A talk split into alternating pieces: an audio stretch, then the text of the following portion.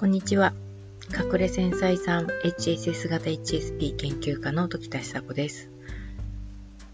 まあ、短めに、ちょっと久しぶりなので短めに発信したいと思います。今日、えっ、ー、と、セッションした方がですね、まあ何回目かのあのセッションの方だったわけですけれども、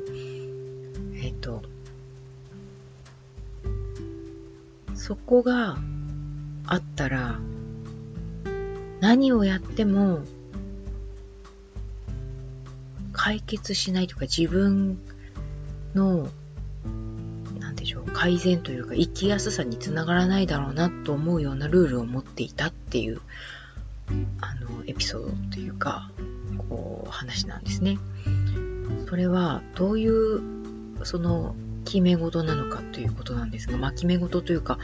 まあ、みんなそれぞれ自分のルールを持っているわけです。例えば、まあ、あの、私の、私の話で恐縮ですけれども、私はその、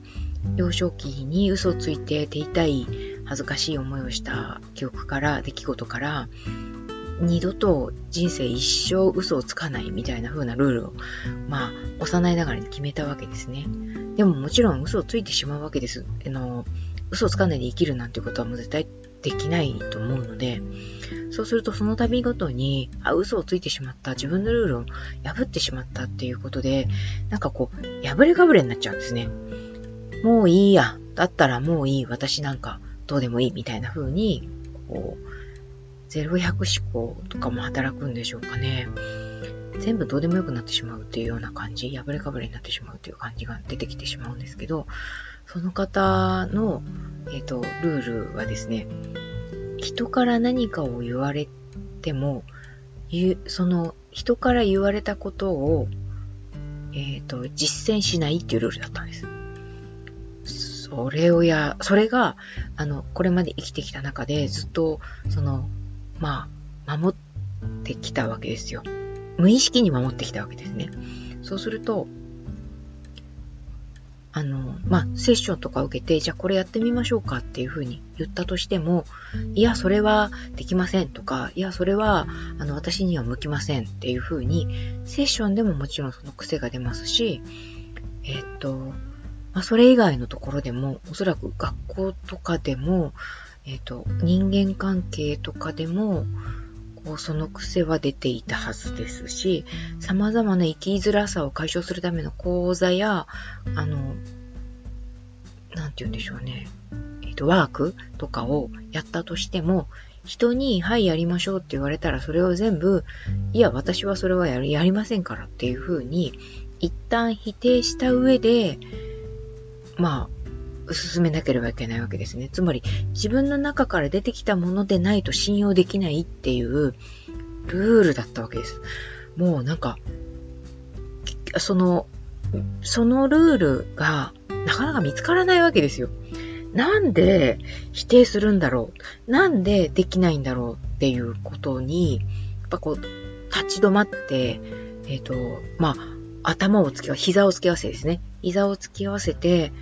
その、それこそセッションなわけですね。一人、私が教えるとかじゃなくて、一緒に考えるというスタンスがあって初めて、なるほど、それかということにたどり着いて、まあ、ここからどう転ぶかわからないんですけれども、ご本人に、その、ああ、そうか、自分は、その、人に何かこれをやりましょうっていうふうに言われたものは全部弾いてきたんだなっていう自覚っていうんですか？理解っていうんですかね？その、客観視とも言うかもしれないです。それができたことによって、これまで、えっ、ー、と、経験したことが、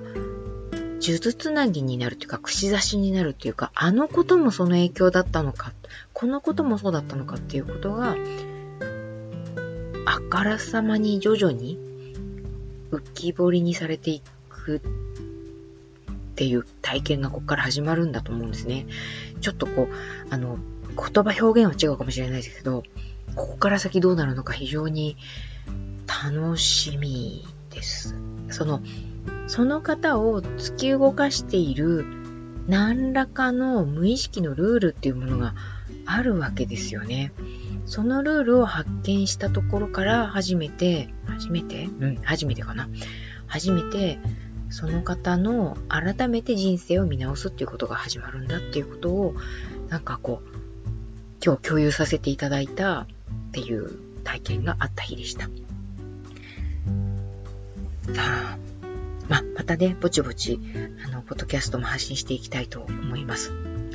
今日のところはこれで、あの、終わりにしたいと思います。さよなら。